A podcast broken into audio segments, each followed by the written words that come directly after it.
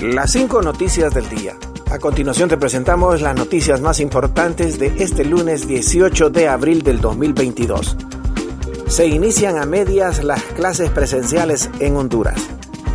Las clases presenciales en los centros educativos del sector público de Honduras se iniciaron a medias este lunes, pese a la ordenanza de la Secretaría de Educación en el sentido de que todos retornarían a las escuelas y colegios después del cierre hace dos años por la pandemia de la COVID-19. Según el viceministro de Educación Edwin Hernández, 1.7 millones de estudiantes estaban convocados para retornar hoy a clases, pero la ordenanza no se ha cumplido en muchos centros educativos porque los maestros aducen que no reúnen todas las condiciones para recibir clases. Algunas escuelas y colegios tienen problemas como la falta de agua para el aseo de los servicios sanitarios, techos de aulas en mal estado y carencia de pupitres y material didáctico, entre otros. Además, hay muchos niños sin vacunas contra la COVID-19, según algunos maestros que le han pedido a las autoridades que pospongan la medida hasta la primera semana de mayo. Fuerzas Armadas inhabilitan dos narcopistas y encuentran avioneta quemada en Olancho.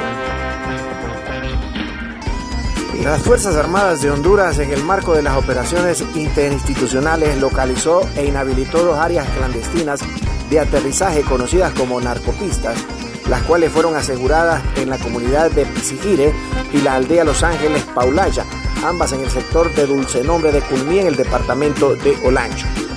El portavoz de las Fuerzas Armadas, teniente José Cuello, confirmó que a través del escudo terrestre con personal de la 115 Brigada de Infantería, al momento de asegurar la zona de operaciones se identificaron con 1.100 metros de largo por 35 metros de ancho, inhabilitándolas con cuatro explosiones que dejaron cráteres de 14 metros de ancho y 7 metros de profundidad. Además, se pudo identificar que ambas áreas clandestinas de aterrizaje estaban chapeadas con previo mantenimiento, listas para operar, ya que en una de ellas se encontró los restos de una avioneta incinerada. Continuamos con las cinco noticias del día. Más de 84 mil viajeros ingresaron en Semana Santa. El gobierno de la presidenta Xiomara Castro, a través del Instituto Nacional de Migración, informó que durante los 10 días del periodo de Semana Santa del 2022 ingresaron 84.492 viajeros por motivo de turismo, según el sistema de control biométrico de Honduras. Del total de viajeros que efectuaron su control migratorio, 30.258 son de origen hondureño que viven en el extranjero en su mayoría. El segundo grupo notorio fue el de los salvadoreños, 15.684 turistas que optaron por vacacionar en Honduras. Cabe señalar que en estas vacaciones también eligieron Honduras por destino 12.223 estadounidenses. El resto de los viajeros son originarios de Guatemala, Nicaragua, Cuba, Venezuela, México, Canadá y España, entre otros. Se reportan inundaciones en Nacaome. Elementos del cuerpo de bomberos reportó la mañana de este lunes inundaciones en el río Grande Nacaome y en el sector de La Puntilla en la zona sur eh, de Honduras. Según reportes de los bomberos, se llegó a la poza La Puntilla donde se observó que el caudal del río arrasó con las champas y provocó daños en la borda de contención al costado este en el sector de Tamarindo, desviando el caudal del río.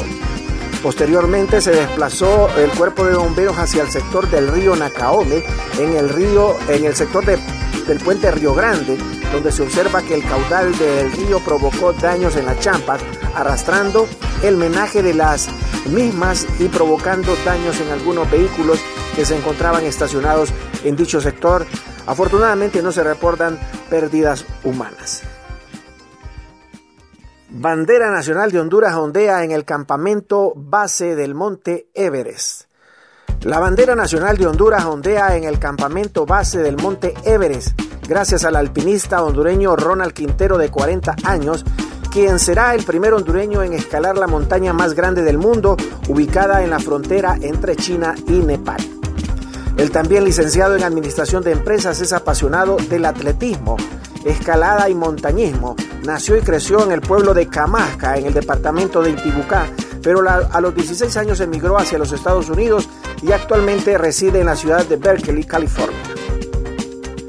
El pasado sábado publicó en su cuenta de Instagram, perdón por la actualización tardía, pero estoy oficialmente en el campamento base en el Everest.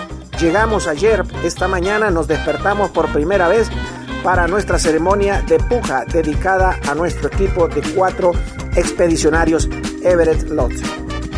Gracias por tu atención. Las cinco noticias del día te invita a estar atento a su próximo boletín informativo.